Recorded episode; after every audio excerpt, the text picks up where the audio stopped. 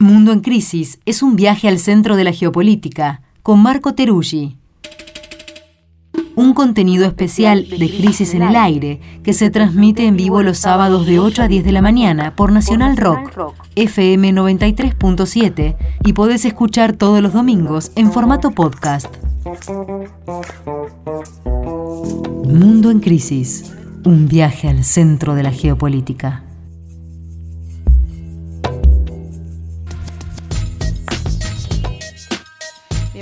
Bienvenidas a quienes se suman a la segunda hora de Crisis en el Aire, que como siempre desde este año comienza con nuestra sección Mundo en Crisis que compartimos con Marco Teruggi, que ya está aquí en el estudio. Marco, ¿cómo andas? ¿Qué tal? Muy buenos días. Muy Buen felizado en la mañana. Hola, Marco. Este, eh, sábado que por suerte no está haciendo tanto frío. No, estamos bien de clima acá en la ciudad de Buenos Aires, ¿no? Como calorcito. Sí, efectivamente, yo que vengo de ocho años en invierno, estoy así como mirando la llegada del julio-agosto con cierto temor y cuanto más se prolongue cierta tibieza en el aire, pues mejor. Vamos a volver a América Latina en la columna de hoy, después de un viaje por el mundo que nos pegamos el sábado pasado.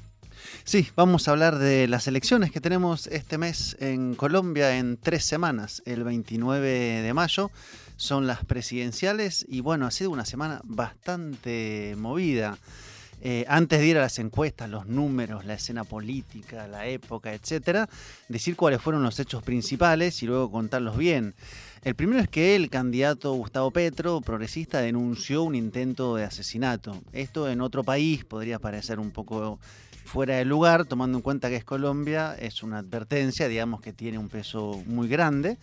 Eh, y en segundo lugar, que eh, hubo, y tal vez esté todavía en curso, hay que checar la información, lo que se conoce como un paro armado, que es algo que por suerte en Argentina no conocemos, que es cuando un grupo, en este caso el Clan del Golfo, que es un grupo paramilitar narcotraficante, paraliza las actividades en una parte del país. Entonces dice, en todos estos municipios, en todos estos pueblos, nadie tiene derecho a abrir su comercio, circular en transporte público y el que lo haga que se atenga a las consecuencias. Una especie de estado de sitio. Exactamente, por un grupo armado. Para estado de sitio, ¿no sería? Para es la parapolítica, el narco control de territorio, que en este caso se oponen a que extraditaron a su jefe, Otoniel, u Otoniel, no sé cómo sería exactamente cómo se pronuncia, a Estados Unidos, que es un clásico, agarrar a un capo narco y mandarlo a Estados Unidos, eh, cosa que en general las víctimas empiezan a protestar también, porque eso quiere decir que no se va a saber qué es lo que pasó. En todo caso, es una semana marcada por la violencia a tres semanas de las elecciones. Eh, y esta eh, elección está, digamos, en términos de encuestas, a favor de Gustavo Petro. No hay encuesta que diga lo contrario desde hace mucho tiempo. Candidato de la izquierda colombiana.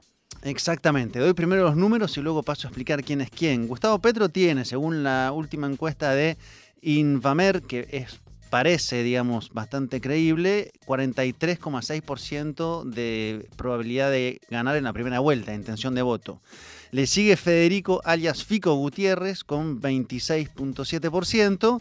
Y luego recién viene Rodolfo Hernández con 13.9 y Sergio Fajardo con 6,5. Ahora voy a explicar quién es cada quien.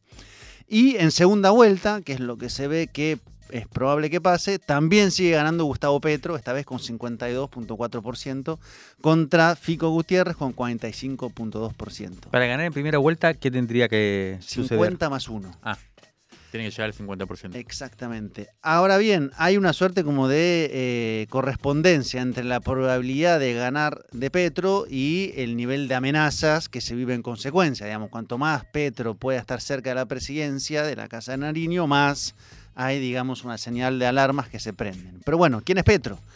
Eh, Petro, en primer lugar, decir que se ha dado el trabajo, bueno, él fue candidato en el 2018, llegó segundo contra Iván Duque, eh, con 8 millones de votos, lo cual para la izquierda o el progresismo colombiano es mucho, digamos, ¿no? Él viene a ser alcalde de Bogotá y en sus años más lejanos, en los 80, era parte del movimiento armado M19. En este tiempo se puso en la tarea de aglutinar a la izquierda y al progresismo y a los movimientos sociales. Esto dio lugar a lo que se conoce como el pacto histórico, que es lo que él encabeza hoy. En el pacto histórico está básicamente todas las fuerzas de izquierda progresista. Está la Unión Patriótica, aquella famosa unión que fue masacrada en los años 80. Ujú. Está el Polo Democrático, está el Partido Comunista, está el Movimiento Congreso de los Pueblos, está el movimiento indígena, está el movimiento afrocolombiano, en fin, están todas las expresiones del centro izquierda hasta la izquierda más eh, radical en el sentido conceptual. Y además tiene como candidata a vicepresidenta a Francia Márquez, que es una compañera que proviene del sector afro-pacífico, mujer, ambientalista, feminista, que digamos eh, consolida esta idea de un pacto entre los sectores populares y en términos ideológicos más de izquierda y progresistas. Mm. Eso primero es algo que se ha hecho, eh, que es esta unidad de los factores de izquierda, lo cual no es menor, no queda nadie por fuera.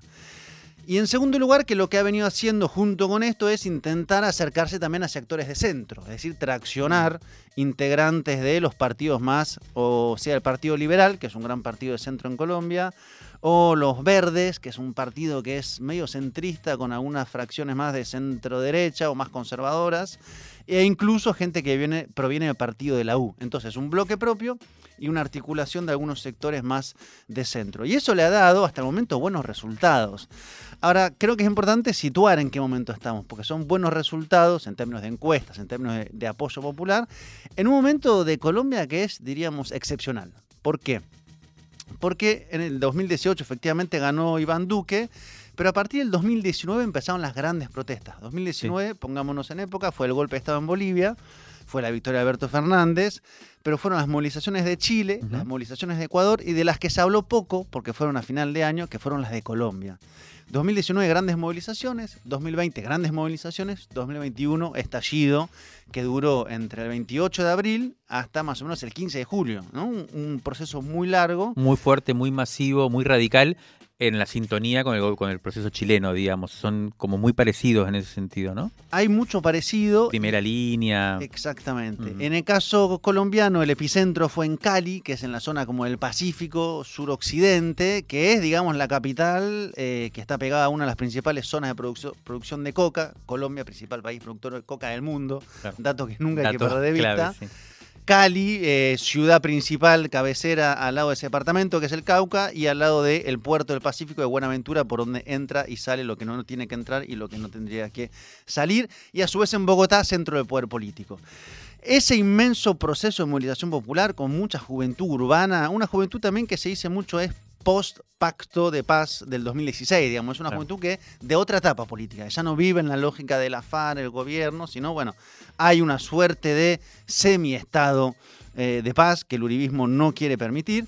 Y esas grandes movilizaciones lograron varios objetivos. En primer lugar, que eh, hay, hubo a partir de ahí una inmensa impugnación a Uribe, Álvaro Uribe y el uribismo. El gobierno actual es uribista. Álvaro Uribe gobernó entre el 2002 y el 2010. Y es, digamos, la historia de la parapolítica, digamos, ¿no? Es un hombre que proviene, y esta dicen las investigaciones, de la génesis del cartel de Medellín. Hay una serie muy conocida que se llama Matarife, hay que verla, está en YouTube, es gratuita, ponga canal de YouTube Matarife. Ahí está la historia de Uribe, cómo nace. Él nace de la mano del cartel de Medellín, eso sería para todo un tema de análisis. En todo caso, que uno iba por las calles de Colombia y había miles de personas gritando Uribe, hijo de puta, Paraco. Esa era la consigna, digamos, ¿no? Paraco paramilitar. Sí, pero a su vez tuvo una hegemonía tremenda, ¿no? Ganó elecciones con muchos votos, era, o sea, alguien que además controlaba la derecha durante muchísimo tiempo, muy enraizado en los sectores de poder, digamos. Y en los sectores populares. Era un Claro. poco la característica de Uribe, era que había logrado, digamos, a punta de fuego y política eh, de mucha autoridad, barra autoritarismo. eh, ¿Cómo era su lema? Corazón firme, no, corazón generoso, mano firme, una cosa así. Bueno, la cuestión es que las protestas lo corrieron. Terminaron del- de romper eso. claro. O sea, ese Uribe que tenía una hegemonía muy grande sobre los sectores populares se termina de romper. Él queda absolutamente cuestionado. Mm. El uribismo queda cuestionado. La respuesta suya fue la evidente, que era la de construir un enemigo interno. Dijo acá, él, en sus palabras, hay una revolución molecular disipada, ergo hay que meter plomo. Plomo es lo que hay, consigna uribista, mandó militares, mandó policías, mandó paramilitares. En todo caso, el saldo en términos políticos para el uribismo fue muy malo. Pero para Petro, y esto es lo que se vio en las elecciones de marzo, las legislativas y las primarias, fue bueno. Petro gana en las zonas más movilizadas durante el paro estallido de 2021. Es decir, hay una suerte de identificación, más allá que el paro no tenía representación política, se, digamos, canaliza en términos electoralmente, por ejemplo, la zona más movilizada de Cali y de Bogotá, hacia Petro y evidentemente hacia Francia Márquez, que es la que más tal vez tiene ahí representatividad. Francia Márquez puede ir a una protesta de esta naturaleza y será recibida con aplausos. Eso muy poca gente lo puede hacer. Francia Márquez o la Guardia Indígena, por ejemplo. Entonces Colombia viene de ahí. Petro trabaja sobre este escenario de gran movilización, de impugnación al orden uribista neoliberal paramilitar. En segundo lugar, que venimos y estamos en un ciclo muy violento en Colombia, ¿no? Se habla del tema de los acuerdos de la paz del 2016, pero en términos numéricos, en los últimos tres años. 2020, 91 masacres. Masacres quiere decir que hay cinco personas que están en un pueblo, por ejemplo, y pasa un grupo armado y mata a las cinco personas, o a las cuatro o a las tres. 2021, 96 masacres, más 173 líderes o lideresas sociales, ambientalistas, de derechos humanos asesinados, asesinadas, y 43 firmantes de la paz, o sea, exfarianos de la FARC asesinados. 2022 vamos 36 masacres, a menos que haya habido una noche, lo cual puede ser tomando en cuenta la velocidad. 59 líderes y lideresas asesinados y 17 firmantes de la paz asesinados. Esa es un poco, digamos, la violencia capilar en los territorios que se está viviendo. Eso es una violencia que tiene que ver con el control de los territorios, de los circuitos de la droga, con las lógicas en las cuales se rearticuló el paramilitarismo, entre los cuales está este clan del Golfo, las autodefensas gaitanistas, de los cuales dirige Otoniel, que es el que van a mandar a Estados Unidos, que declararon un paro armado. Entonces hay zonas de Colombia donde eh, hay control, digamos, de diferentes grupos armados. Eh, y finalmente, para cerrar con el capítulo de violencia y volver a las elecciones, en los últimos días hubo algo muy fuerte para Colombia, y por eso digo el uribismo está en su peor momento, que fue que algunos eh, ex jefes militares y mandos medios reconocieron su participación en los falsos positivos. ¿Qué fueron los falsos positivos? Entre el 2002 y el 2010 hubo una política del enemigo interno, cuando estaba Uribe en el gobierno, y que había que aumentar las bajas en combate, es decir, que se le estaba ganando a la guerrilla y ese ganarle a la guerrilla se, digamos, contabilizaba por cuánta gente muerta aparecía. Y eso tenía una serie de premios. O sea, si usted daba tantas bajas por mes, podía tener vacaciones, podía tener premiaciones, etc. Y ahí aparecieron los falsos positivos. ¿Qué eran los falsos positivos? O qué son, y este es el problema, es asesinar a civiles haciéndolos pasar por guerrilleros. Entonces agarraban a un grupo de campesinos, les ponían un uniforme eh, de la guerrilla, los asesinaban y los hacían pasar como bajas en combate. Hubo más de 6.000. Y esta semana declararon eh, algunos mandos diciendo, sí, nosotros hicimos esto. Nosotros teníamos la orden de aumentar la cantidad de bajas y asesinábamos a campesinos o pobres, porque es la gente que mataban, en, varios puntos del país. Tremendo. Y este mes volvió un falso positivo, porque todas estas masacres son, digamos, el Estado dice yo no, yo no fui, yo no sé, yo no puedo. En este caso volvió a aparecer en, la zona del Putumayo otra vez un operativo que primero tuitea Duque, el presidente, dice gran operativo exitoso las Fuerzas Armadas contra la disidencia de la FARC. Y después se descubre que otra vez mataron a cerca de 11, 12 civiles, había una mujer embarazada, había niños, que eran personas que estaban en ese pueblo, que los militares llegan vestidos de civil, de negro, los asesinan y después dicen fueron bajas guerrilleras en el combate. Esa es un poco la tónica, digamos, en la cual está la elección. Eso es el uribismo. Y ese uribismo está fuertemente cuestionado. Entonces, y vuelvo a las elecciones, pasó lo que era muy probable que pasara, que el uribismo llegó muy devaluado a las elecciones. El uribismo tenía un candidato propio, que era Zuluaga, que dice, bueno, yo me bajo, y apoyo a Federico Fico Gutiérrez, que es el que está segundo. Entonces el uribismo está como parapetado atrás de eh, Gutiérrez. Le han dicho, este Gutiérrez no será un, ¿cómo es que le dicen? Un gallo tapado, es decir, mm. es de ustedes sin ser de ustedes. Ellos dicen, no, él es él, nosotros no tenemos nada que ver. En todo caso, Gutiérrez forma parte, en términos generales, de la familia uribista, él es un hombre de derecha, fue alcalde de Medellín, él dice para defenderse que Duque le propuso ser ministro de Defensa y él no aceptó, por lo tanto, él entonces no forma parte del gobierno. Pero bueno, si te ofrecieron ser ministro de Defensa en Colombia, es que tenés un nivel de afinidad, por lo menos, pero por lo menos muy alto. Y esto es interesante porque quedó Petro por un lado, quedó Gutiérrez, que es la derecha con el uribismo, y el centro se hundió. Mi pronóstico hace un año era otro. Dije, bueno reconocer. Yo pensé que justamente el centro feo. iba a crecer. Iba a crecer en esta cosa del centro contra los extremos. Pero Claro. lo que pasó es que el centro no hizo pie, ahí está Sergio Fajardo, ahí está Ingrid Betancourt, por ejemplo, después se pelearon entre sí, y el uribismo, que es bastante más inteligente de lo que uno podría pensar a veces, se logró rearticular y así nosotros vamos a hacer el nuevo centro poniéndolo a Gutiérrez. Buena jugada, el centro original se hundió y por lo pronto parece que estos van a ser los dos que van a llegar A polarizar, van a a polarizar. polarizar y seguramente si no gana Petro en primera vuelta, eh, van a ir a segunda vuelta en el mes de junio. ¿Cómo es entonces ahora pa- repasando con, con todo este mapa, digamos, cómo dan las encuestas ahora? Petro, candidato de izquierda progresista, él dice que en una entrevista del país, dice, mi programa en Europa, porque el país es de español, no sería un programa de izquierda, es socialdemócrata. Lo que pasa en Colombia, donde Uribe gobierna como si fuera su finca, eso parece que es expropiativo, digamos. De hecho, él hizo un juramento de no expropiar a nadie. Gustavo Petro, 43,6%. Figo Gutiérrez, el hombre de la derecha aliado al uribismo que dice no ser uribista, 26,7%. Estas las últimas más confiables En primera vuelta. en primera vuelta. Y Petro tiene que sacar 50.1%, más de 10 millones eh, de votos. Cierro acá la primera parte por si queremos charlar un poquito. Después tengo la internacional de todo esto, porque evidentemente quien mira atentamente esto es la Casa Blanca y el Departamento de Estado. Sí, yo dos cosas. Una, eh, decir que hoy eh, vimos fotos, ¿no? Esta semana. Primero que Pedro tuvo que suspender la campaña por el amenaza de atentado que descubrió su seguridad, que decías al principio. Tuvo que suspender durante dos días la campaña y después se lo vio una foto que nos, nos mandaste, Marco, eh, hablando en una tarima con dos tipos de seguridad con escudos al lado, casi no se lo veía, digamos. Una cosa tremenda. O sea, y segundo, decir que esto tiene una historia, ¿no? Porque, como decías vos también al principio, Petro fue ex guerrillero en la década del 80 en un grupo armado que llamaba M19, que también hizo un acuerdo de paz, que se integró al sistema político, que llevó como candidato a presidente a Pizarro y que en el medio de la campaña electoral lo mataron.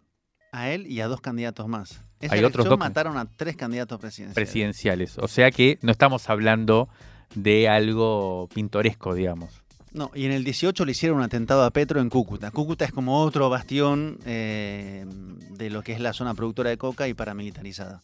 Mm. frontera con Venezuela. Eh, sí, eh, por eso decía, en otro país diríamos una amenaza contra un candidato Está presidencial, no será medio una operación. Se hace la víctima. Parte de la campaña, digamos. Después, yo eh, cuando estuve el año pasado lo vi a Petro en un acto y ya tenía estos dispositivos así muy fuertes, digamos, ¿no? De esta Mm. suerte, como son como si fueran unos mats de yoga, pero blindados, digamos, ¿no? Para decirlo de forma muy tonta, pero son uno- unos desplegables. eh, y Petro está rodeado de eso en permanencia. Entonces, evidentemente, hay una señal de ahí de preocupación. Si les parece, voy a lo internacional y después vamos, podemos debatir un poco qué traería Petro si ganara, porque Sí, después es el debate perfecto. más, más importante. Internacional. Yo tengo, digamos, co- como, como concepción que dentro del mapa de Estados Unidos para América Latina hay algunos países que son determinantes y que Claro. eh, son, digamos, sus pilares. Uno de esos es Colombia. Colombia tiene, digamos, varias particularidades. Primero, es el principal país productor de coca, o sea, es uno de los aceites principales que eh, hacen funcionar ruedas invisibles de la economía mundial. En segundo lugar, tiene doble salida marítima, sobre el Pacífico y sobre el Caribe, digamos. Eso es determinante en la geografía y va hacia América Central, América del Sur. Es una suerte de punto bisagra en el mapa latinoamericano. Podríamos hablar de Bolívar y por qué Bolívar la vio Claro. y había unificado de Venezuela hasta Ecuador. Eh, a su vez, ahí es donde pusieron gran parte de su estrategia, su fuerza, su financiamiento militar, cuando vino la oleada progresista. nos acordaremos Sí, que. Ecuador sacó la base eh, militar de Manta en, en- en Ecuador cuando estaba Correa. Bueno, todo eso se centralizó en Colombia y Colombia pasó a ser, digamos, un punto eh, de operaciones para desestabilizar gobiernos cercanos. El de Venezuela, clásico en muchas oportunidades. Cuando fue la campaña electoral en Ecuador el año pasado, desde Colombia fueron las operaciones contra Andrés Arauz del correísmo, que decían que Arauz era financiado por el ELN. Eso lo hacía la Fiscalía de Colombia con la revista Semana, que es una revista que antes era interesante y ahora es uribista.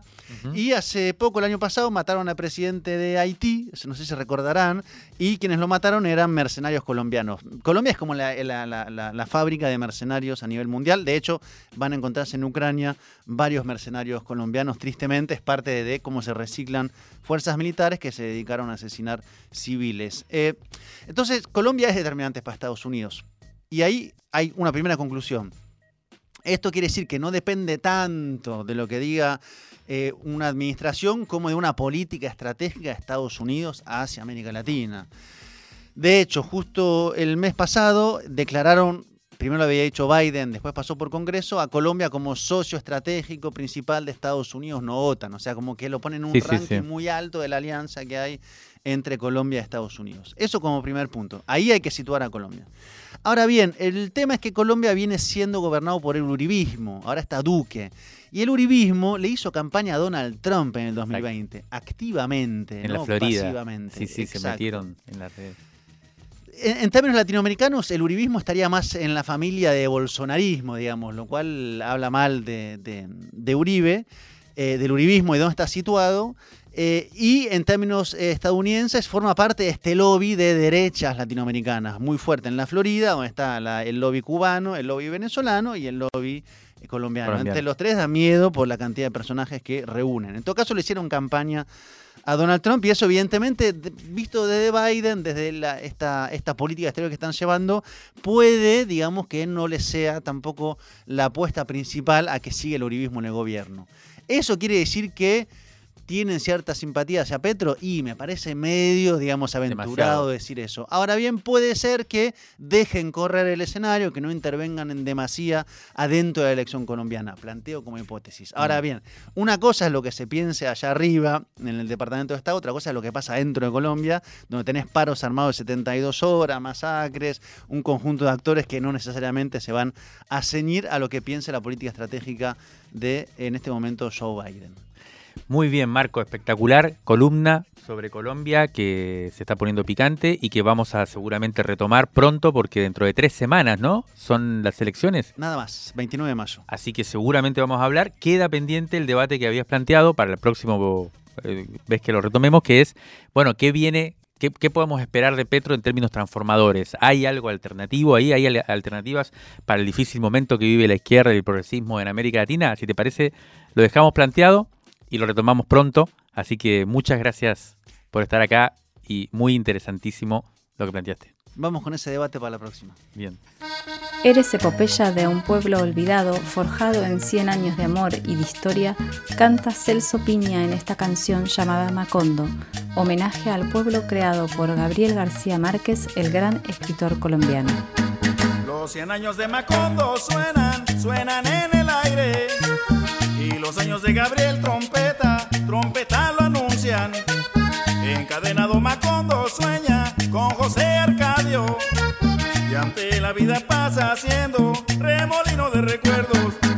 Las tristezas de Aureliano son cuatro, las bellezas de Remedios, violines, las pasiones de Amaranta, guitarra, y el embrujo de Melquiades, oboe. Úrsula, cien años, Soledad Macondo. Úrsula, cien años, Soledad Macondo. Eres epopeya de un pueblo olvidado, forjado en cien años de amor y de historia. Eres epopeya de un pueblo olvidado, forjado en cien años de amor y de historia. Me imagino y vuelvo a vivir en mi memoria quemada al sol. Mariposas amarillas, Mauricio Babilonia. Mariposas amarillas que vuelan liberadas. Mariposas amarillas, Mauricio Babilonia. Mariposas amarillas que vuelan liberadas. Oye, Sergio el pajarón.